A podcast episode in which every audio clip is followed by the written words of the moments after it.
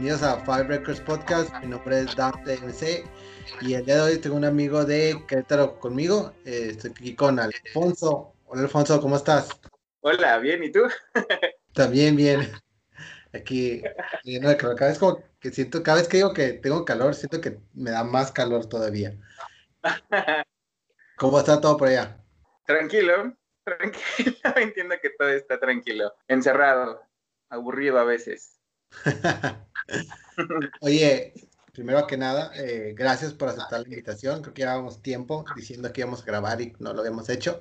Y la otra es, bueno, ¿cuál es tu relación que tienes con la música? ¿Cómo es? Híjole, pues está todo el tiempo la música, o sea, no, no, creo que solamente y a veces para dormir es cuando dejo de escuchar música, sino sigo poniendo música incluso como para poder como conciliar sueño, entonces todo el tiempo traigo música en el celular o si no pongo algunas cosas ahí en la tele para seguir escuchando como de fondo. Entonces, la música siempre ha estado y, y, siempre me ha fascinado como datos de, acerca de música y artistas y qué años y listas y cosas así. Entonces, me gusta mucho. o sea, básicamente es música 24/7. 24/7, sí. Oye, y con eso de que pues siempre está presente, ¿cómo fue la elección de los cinco discos? Muy difícil. No sé cómo se sienta escoger entre un hijo favorito, pero creo que es lo más cercano que voy a tener en mi vida. Entonces, sí fue separarlos por género, por años, o eh, no sé, cantidades de veces que los he escuchado, porque igual y no es que mi disco como más importante es el que más veces haya escuchado o cosas así. Entonces, sí hice todo un proceso ahí raro, que solo la pandemia creo que me pudo permitir, no sé. y pues, pues sorry por hacerte escoger entre tus hijos favoritos. Alguien tenía que irse. bueno, eh, ¿qué tal si comenzamos entonces con el primer disco, que es de Bran Van 3000, se llama Glee. Y bueno, de la lista, este es el único que yo no conocía ni siquiera el artista, ni una canción. Era la cubierta, se me hacía conocida, pero nunca lo había escuchado, no sabía nada, nada. Eh, y cuando escuché la primera canción de Gimme Sheldon, mi mente fue como que, oh, espera, ¿qué vergas estoy escuchando? Porque no era nada de lo que me... No, no me esperaba nada y fue, fue un mindfuck muy chido. Lo que se me vino a la mente fue, este es un disco de los noventas. Sí, 97 completamente, sí. Y cuéntame, cuéntame de este disco. Bueno, justo el, el disco realmente no me llegó a mí en el 97, que fue cuando salió, sino unos dos o tres años después. No sé si recuerdas que Ah, ajá, como por los noventas, quizás todavía lo sacan, pero unas compilaciones que se llaman Now. Now 1, 2, 3, 4, 5, 7, que tenían como éxitos de bla, bla, bla, ¿no? Sí. Bueno, entonces, de los primeros discos que yo compré con, no sé, mi dinero, mis ahorros, mi lo que sea, este, fue justo una compilación de Now donde venía Abraham Van, venía la canción, creo que es la 3, la de Drinking in LA. Ajá siempre fue como esto, no suena a nada de lo que yo escucho en, ninguna parte, o sea, no, no suena a, al pop que me gusta tanto o de pronto como a otras cosas que estaban como en la tele o, es que, bueno, igual y tú y yo tenemos como eso en común que MTV mostraba videos entonces, era pura música, entonces varios de esta generación treintañera es como su referente musical como para empezar cosas buenas o malas o lo que sea, ¿no? Sí, y siempre estuve como bien al pendiente de sus top 10 y top 20 y todo eso, ¿no? Entonces de pronto sí pescaba que eh, uno de sus videos estaba por ahí, pero ya hasta que entré, creo que sí fue a la prepa, donde una amiga llegó con este un disco así de mi hermano se compró esto y suena bien raro y bla bla bla entonces lo puso escucho la de Drinking in LA y dije, ah, ese es, o sea, este es el disco de ese grupo que viene en el Now, ¿no? Pero sí, o sea, desde la canción 1 parece como de intercolegial de baile y cambia todo el tiempo, entonces sí, o sea, siempre fue como algo diferente para escuchar de todo lo que más tenía de música, ¿no? Entonces, y creo que lo puse en esta lista porque en particular hay una canción que desde que llegó el disco o, desde que tengo ese disco, siempre pasan, no sé, unos siete años, diez años, y llega alguien y me dice, es que ese disco me acuerda mucho de la canción tal y bla, bla, bla, ¿no? Entonces, la canción es Rainshine, creo que es la siete. Y este, pero sí, o sea, al final es, tengo varios amigos, muy buenos amigos, que en una peda o en lo que sea, en una conversación, al, mismo momento así de, ¿has escuchado a Bram Van? ¿Has escuchado Rainshine? Entonces, Sí, creo que es por eso que siempre se quedó como este disco dentro del, proceso de, música, porque desde que llegó, desde que lo escuché, desde entonces nunca lo he sacado como de, como de mi rotación musical. Pues. ¿Y es un grupo que todavía existe, que todavía sigue haciendo música? no lo sé, pero te puedo decir que los, fui a ver en vivo en México. ¡Wow! En, una cosa así, si éramos 20 personas, éramos muchos. O sea, llegó un punto en el que éramos tan poquitas personas que la banda empieza como decirle a la gente, súbanse al escenario, y ahí tenía como a mis amigos arriba. Sí, no, o sea, creo que el lugar este se llama, o se llamaba, ya no sé, Blackberry, el auditorio Blackberry, una cosa así pero era una madrecitititita, si quieres 200 personas a lo mucho, no ah. sé, pero nosotros éramos todavía menos, o sea.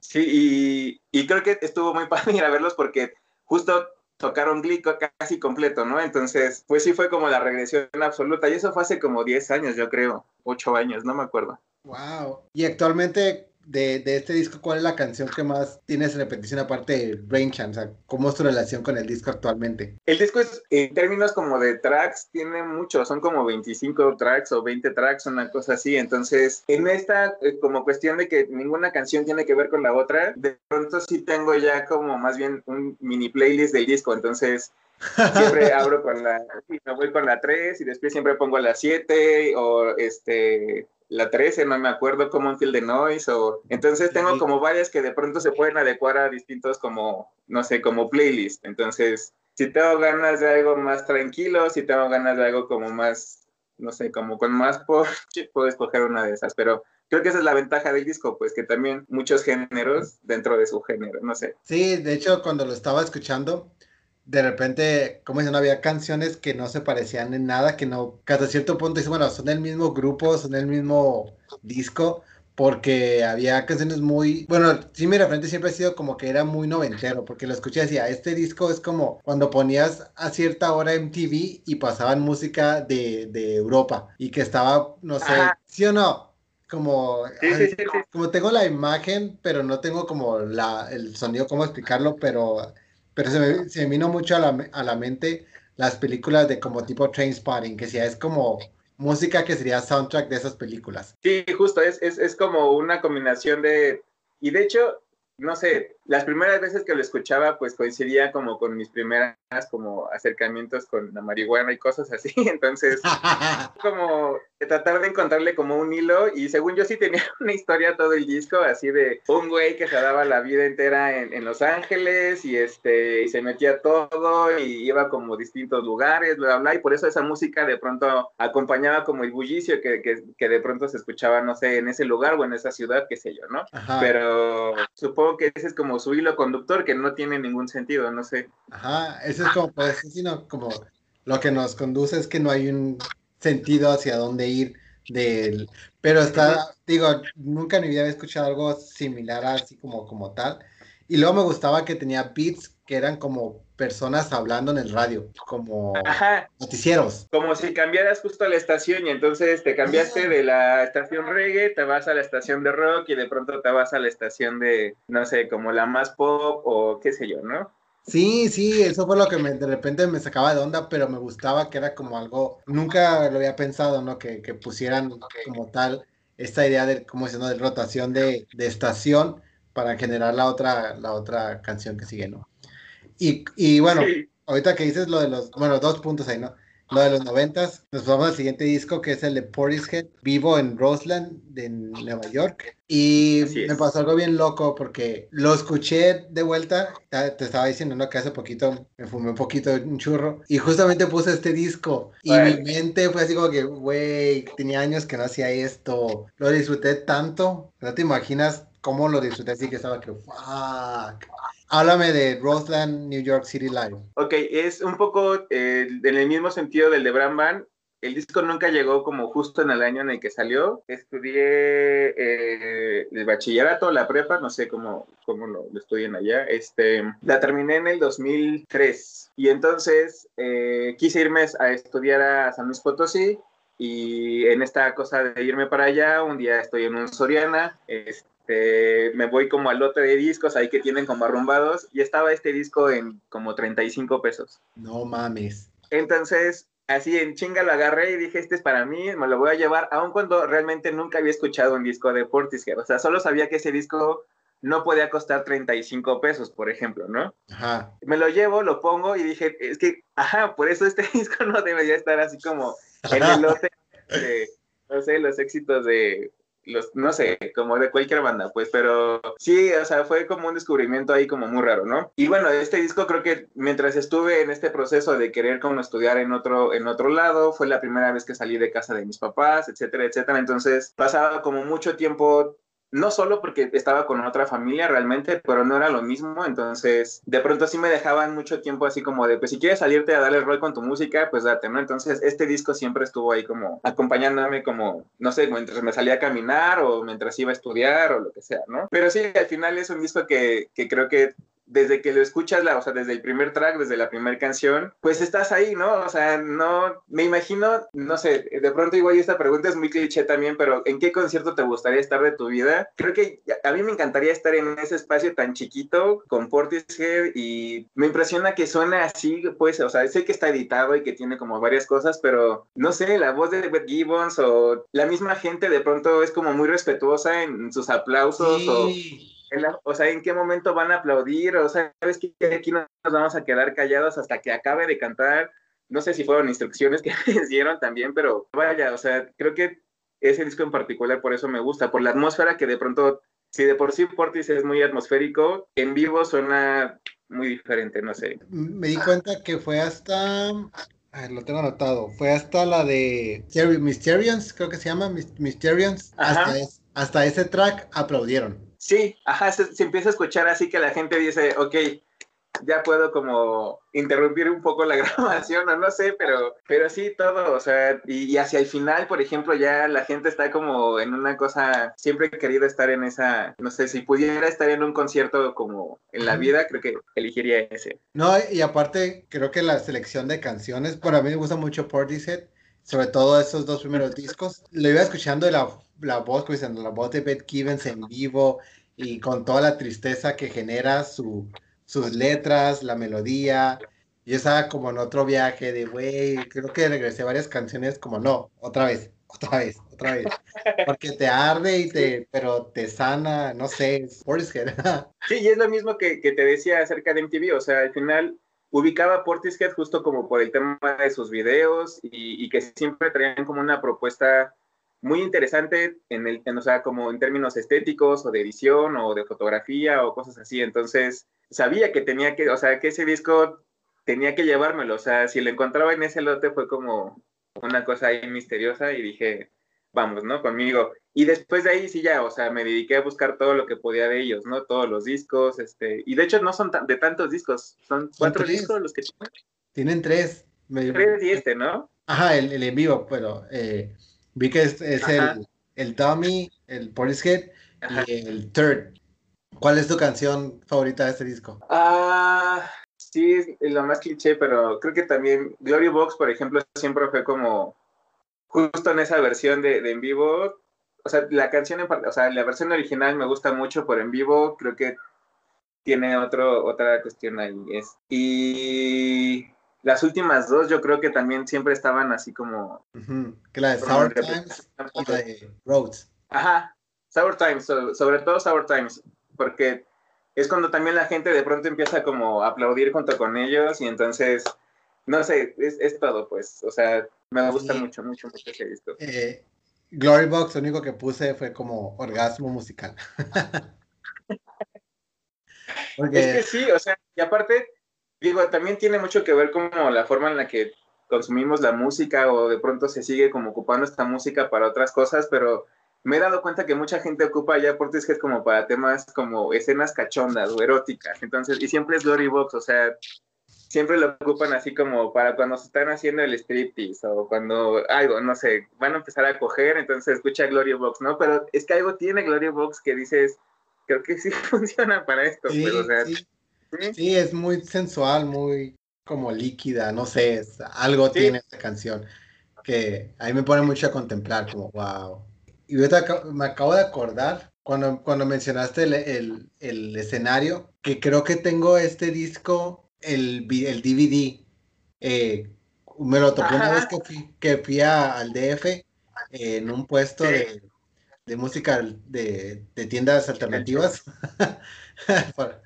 Me lo cuando topé, pues dije, ay, ese disco y lo compré.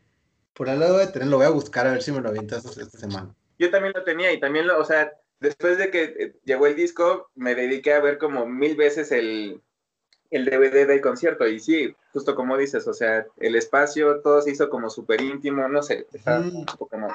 Y bueno, pasando de, de un grupo que es más, como diciendo, más íntimo, más este, pues, trip hop, al tercero, que es el de Antics de Interpol, que aunque sí tiene también su lado eh, íntimo y tiende a ser un poco más ruidoso, con, entre comillas, por las guitarras, porque es una banda de rock como tal.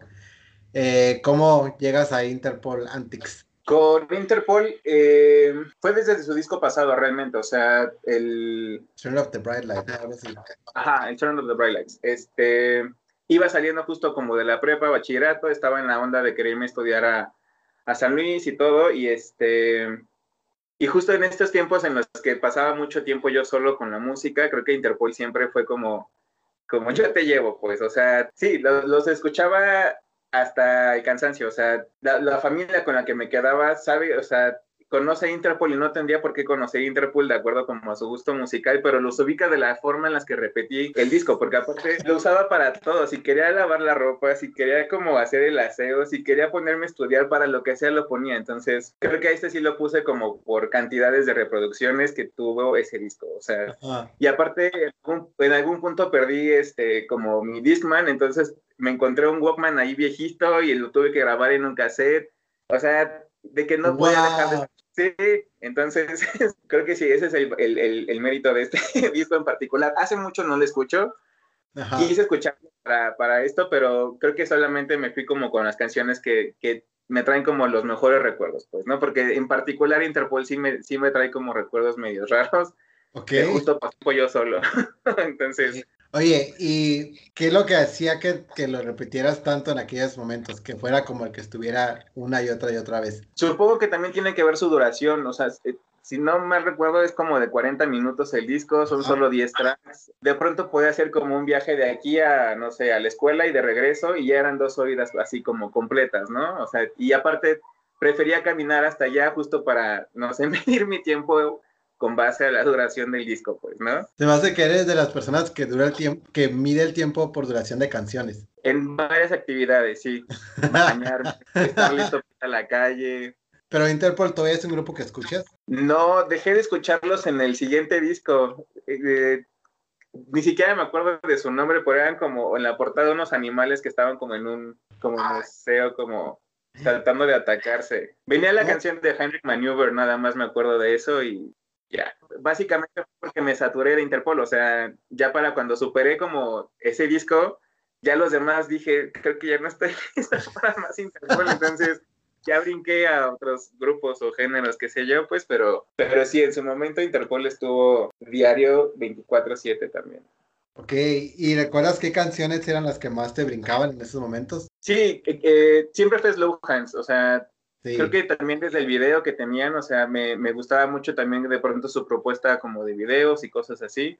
En ese entonces, bueno, sigo haciendo, viendo videos, pero en, entonces estaba como más clavado en quién lo dirige y quién lo hizo y cosas así, ¿no? Entonces, este, Evil creo que también nos ponía como bastantes veces, varias, varias. Ese disco igual y sí lo puedo poner todavía, pero no sé, no paso del track 2 y digo, no, ya, deja de escucharlo ya Qué raro. creo que eso es también como parte de lo que, bueno, se, se repite en otro disco ya más adelante. Ok.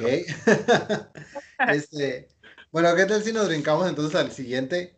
Que es el Blackout de Britney Spears. Y ahora, ¿cómo pasas de estos grupos tan underground y y rockeros y bien experimentales a un disco que, bueno, que honestamente para hacer Britney Spears es un disco más este, experimental, ¿no? Eh, ¿Cómo llegas a Blackout? A Blackout. Bueno, más bien, Britney siempre estuvo, o sea, realmente nunca, no es como que no escuchara a Britney desde antes de todo esto, pues, o sea, eh, en esta cosa de que siempre he estado como muy interesado en escuchar listas y lo que sea. No sé si alguna vez te tocó escuchar un programa de radio, el World Chart Show, que era como un programa de tres horas y era como, no sé, sacaban un conteo de 50 canciones si quieres, todas en inglés, y el programa de hecho era en inglés, no sé cómo llegaba a Querétaro en la radio, pero sí, recuerdo justo la primera vez que escuché a Britney, por ejemplo, entonces como escuchaba ese programa cada fin de semana religiosamente, era como de las 12 del mediodía hasta las 3 de la tarde, 4 de la tarde, una cosa así. Cuando eh, anuncian que quién es la, como la que había llegado al primer lugar era Britney con Baby One More Time, y este, y esa fue la primera vez que escuché a Britney mencionarse en el mundo, ¿no? En un programa en inglés donde decían que esta morra ya había llegado al primer lugar así como en tiempo récord y cualquier mamada, ¿no? No sé, eso fue como literal corte a aprender la tele y ver así como justo Baby One More Time en, en, MTV. Y dije, pues es que sí, o sea, y yo tenemos un vínculo especial y de ahí también nunca la solté realmente, o sea, siempre estuvo Britney así como en, en, muchas partes, o sea, terminar la secundaria, estar durante la prepa, o sea, querer entrar a la universidad. Entonces, Britney siempre estuvo como en, en, varios años presente y este, y Blackout creo que lo pongo por, estaba entre este y Femme Fatal, de hecho, pero ganó este. Porque sí, creo que fue cuando Britney demostró, o quizás ni siquiera como con esa intención de que podía sonar a otras cosas, o sea, sí te va a sacar como tu canción como sexualona y como cachondona y lo que sea, pero sí trae como una propuesta diferente, pues, o sea, se escucha muchísimo mejor, no sé, como si tengan que ver como con quiénes escogió como para que le escribieran las canciones, quién las producía, pero, pero sí se siente una vibra completamente como diferente a, a no sé, como a Slave for You o a Baby One More Time o no sé, como muchísimo más sí, me, o sea, me relacionaba muchísimo más con Britney en ese momento, creo, que creo que fue el tiempo de la Britney pelona, entonces no sé si eso sea buena idea. creo que es el disco que más escucho de ella. También como igual que tú me pasó con la con Britney, pero yo las escuché, la empecé a escuchar hasta empecé con, con, con el Upside Again, ¿no? Cuando entró a mi, a mi vida, ¿no? Pero el Blackout sí es, creo que su música de este disco es este, es el más experimental y aparte es la que, el que inició el dubstep en el pop. O sea, a partir de ese disco empieza a meterse el dubstep, ¿no? En el mundo pop. Entonces sí se empieza a ver esto de que vean, puede que sea manufacturada, lo que quieran, pero siempre tiene que estar a la vanguardia en cuanto se trata de género pop como tal, ¿no? Sí, y aparte, o sea, de alguna forma u otra, justo creo que no sé, es muy difícil hablar de Britney, creo que también es otro tema como para otro tipo de programas, qué sé yo, pero como la forma en la que de pronto veíamos a Britney, o sea, como la percepción que se tenía de Britney justo en el 2007, 2008. Claro. No sé, como la forma en la que, no sé, este, nos, nos seguimos realmente burlando de ella como por sus episodios, entonces, y siguen siendo como importantes de alguna u otra forma, o sea, seguimos hablando de ellos hasta ahorita y es, de eso han pasado ya más de 10 años, 12 años, ¿no? Entonces, creo que justo en ese momento fue cuando, cuando empecé como a ver a Britney también de otra forma, así como de no solamente es un producto pop o no me imagino, por ejemplo, tener 19 años y tener la vida de Britney, pues, ¿no? O sea, claro. estar como por varias cosas y enfrente de todos y no sé, como que ahí fue cuando dije, esta morra sí es de verdad, o sea, también existe, también debe de tener como, no sé, problemas en su cabeza que seguramente los tiene, no sé, pero pero no es como, ajá, no es como mí en su muñequita y eh, X, ¿no? Entonces, creo que también fue por eso que ese disco siempre fue como importante, porque, al menos para mí, porque sí fue como de plantearme a Britney de otra forma, pues, ¿no? No nada más como, como la diva pop o qué sé yo.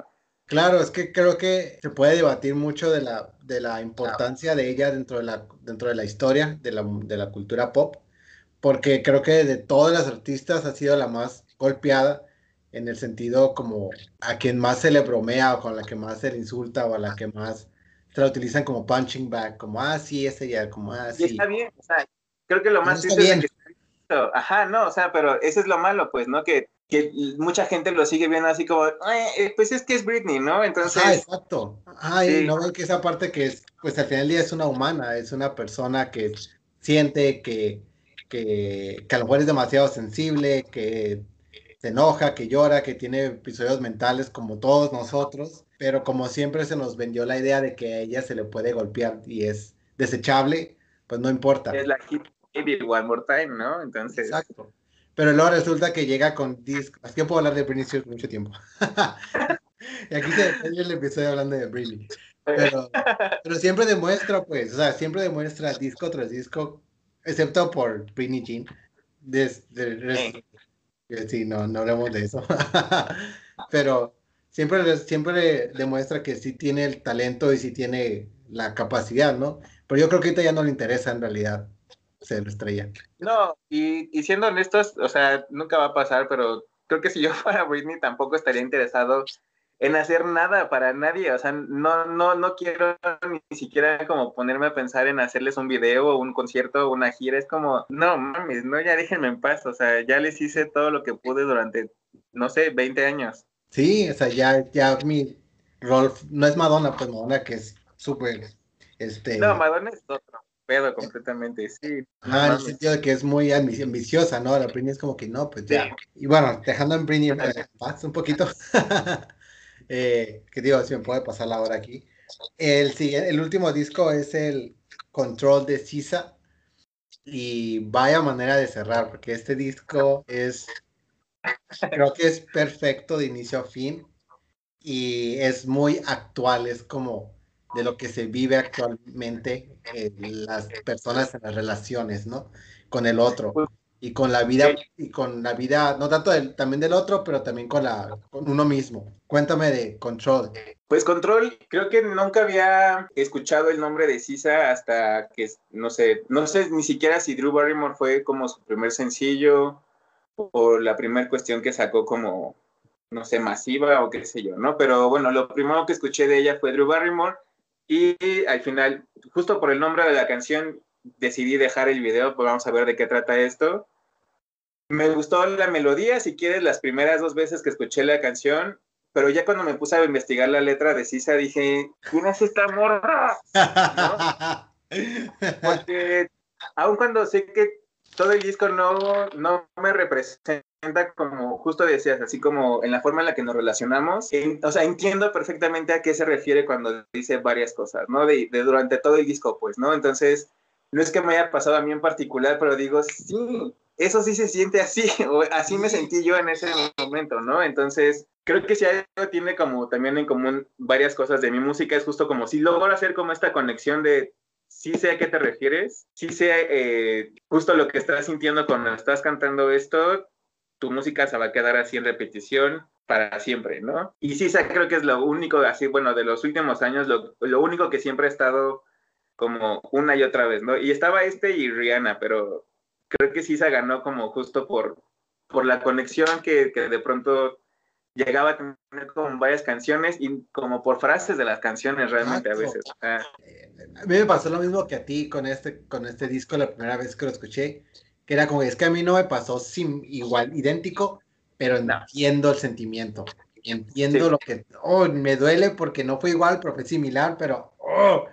y aparte me gusta la frase con la que empieza, que dice, que yo pensaba como si no tengo control de las cosas, todo va a ser fatal. Y luego empieza Supermodel y es como, oh, te golpea acá bien, bien chido. Toda, todas las primeras, creo que las primeras cinco canciones me parecen perfectas en la forma en la que fue hilando como justo, no sé si la historia o su sentimiento o como si a partir de las seis, no, no que replanteó otro disco diferente, pero siento que esas primeras cinco canciones justo tienen como... Sí. Como el conductor también ahí como que algo le pasó a ella, ni siquiera si con la misma persona o con cinco diferentes, pero fueron como o seis o diez, no sé, pero sí, o sea, tienen mucho en común. Y, sí, o sea, es la forma en la que de pronto me vinculé con ellas y, y, justo, o sea, la cantidad de veces que los he reproducido justo porque me gusta como sentirme así de mal, pero...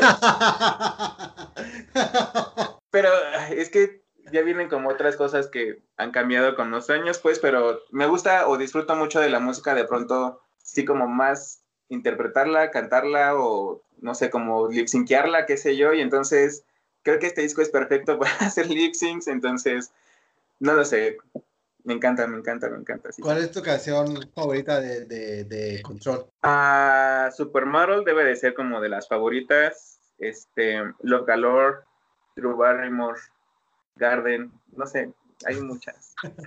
Eh, me gusta la de. Ay, ¿cuál es esto? Para mí mi favorita es la de Prom. The Prom es como. Ajá. Favorita, favorita. Pero la, la canción de The Weeknd, como la forma que plantea la idea de la relación de, güey, o sea, si pudieran ver su cara, podrían entender lo que estamos tratando de decir. o sea, la forma en que plantea como, como los días de la semana y cómo te toca, te toca a ti estos días, a mí me toca estos días, es como, no sé, es, como, casi cierto punto como, güey, ya, o sea, qué hueva con este vato, tú llévatelo los demás días y ya, que venga. Solo lo ocupo para lunes a martes o, y nada más, o sea, yo solo quiero el fin de semana y ya, güey, o sea. Ajá. Sí, o sea, y, y justo, o sea, es como, como identificar así de, sí pasé por eso, o sea, yo también me sentí como de pronto, no sé, como en este sentimiento de, de quererlo como externar, pero creo que ella lo hace increíble. Sí, aparte, como es, son frasecitas que va diciendo que de repente dices como, como es que es justo esta frase que explica todo lo que, sentimiento y por lo cual conecto con la, con la canción, ¿no? Sí, y es muy honesto también, o sea, ah, no sé, ajá, o sea, todas las letras es, es justo como, como si estuviera platicando contigo como, no sé, una relación de amigos de toda la vida, entonces, sí, de pronto es como contarte muchos detalles acerca de algo en particular o de un güey en particular o de una relación en particular, pero de alguna forma se agradece porque es como, ajá, empiezas como a, cachar esos como sentimientos o esos episodios en los que tú te sentiste así, entonces sí es, es toda una revelación. Sí, oye, y creo que no ha sacado nada nuevo, ¿verdad? No, eh, veía hace poco, no sé si esta semana o la pasada, que creo que para septiembre viene nuevo disco, entonces. Ay, ojalá que sí, ya hace falta. Oye, Alfonso, ¿qué estás escuchando actualmente? Ah, Sisa. Todavía. Todavía.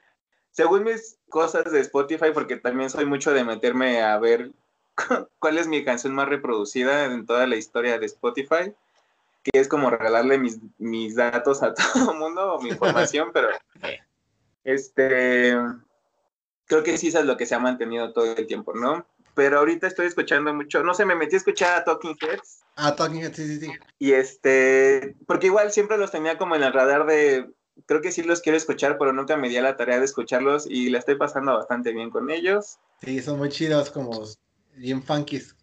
Sí, ajá, como música, no sé, como divertida, se puede escuchar sin problemas. Estoy escuchando también. Es que, bueno, sí, Rihanna y Anti también no, no, no, no he podido dejar de escuchar Anti desde que salió, entonces siempre he estado ahí y creo que más bien esta es la forma en la que consumo música ahorita, pero me aprovecho mucho de que Spotify me haga como mi resumen de, escuchaste mil veces esto y entonces te recomiendo esto y es lo que realmente todo el tiempo estoy escuchando, Frank Ocean o...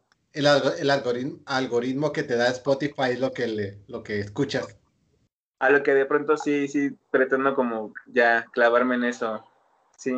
Jessie Ware, creo que también ahorita es lo que más he escuchado en este, en este año. Ah, sí, lo amo, lo amo, ese disco es como perfecto. Bueno, sí, no diría que es perfecto, sí tiene sus cancioncillas que no están chidas, pero eh, lo he tenido en repetición desde que salió así. Desde que salió hace como, no sé, 2012, una cosa así, siempre fue como, a ti te quiero como seguir el, el paso y, sí he tratado como de escuchar todo lo que de pronto sale y este año me da mucho gusto que mucha gente así le esté como compartiendo y diciendo que de dónde estaba, de dónde salió y es como ya tiene un rato, pero dense. bueno, yo soy de esos, ¿eh? ¿A poco? O sea, yo sabía que existía. Pero nunca la habías escuchado. Ajá, pero apenas este año, igual, porque estaba en cuarentena, un amigo me dijo, escucha esto. Y yo, pues bueno, estoy en cuarentena, no tengo nada que hacer. Y le puse play puse el primer disco, me gustó mucho y luego a la siguiente semana salió el disco de ahorita, ¿no? Y Ajá. Sí, no, sí, creo que desde la primera canción que escuché de ella sí dije, un poco similar a lo de Sisa, pues, o sea, de pronto como esta emoción súper honesta de, eh, en sus primeros discos era como muchísimo más tranquilo, aquí trae una onda como disco bien divertida, como más alivianada que en sus primeros discos, pero sí también trae como una cuestión ahí de, de identificar así como de, sí, esto también me pasó a mí, o entiendo perfectamente lo que está diciendo Jesse Ware en esta canción, ¿no? Entonces, sí, Jessie Ware siempre estuvo ahí presente desde que la conocí. Pues muchas gracias, por, por, aceptar la invitación. Me gustaron mucho tus discos, los disfruté, creo que se, varios son este, en repetición continua. Yo no, te, no este, fallaron el, el speech, lo que te iba a decir, pero te agradezco que hayas venido a, a platicar, contarnos tus discos. Eh, les recuerdo que nos sigan en Instagram, en Fabricos Podcast, en Twitter como Fabricos Pod Facebook, denos like en Five Records Podcast y si quieren participar, pues mándenos un día y nos agendamos. Mi nombre es Dante MC y pues muchas gracias por escuchar. Gracias. Nos vemos.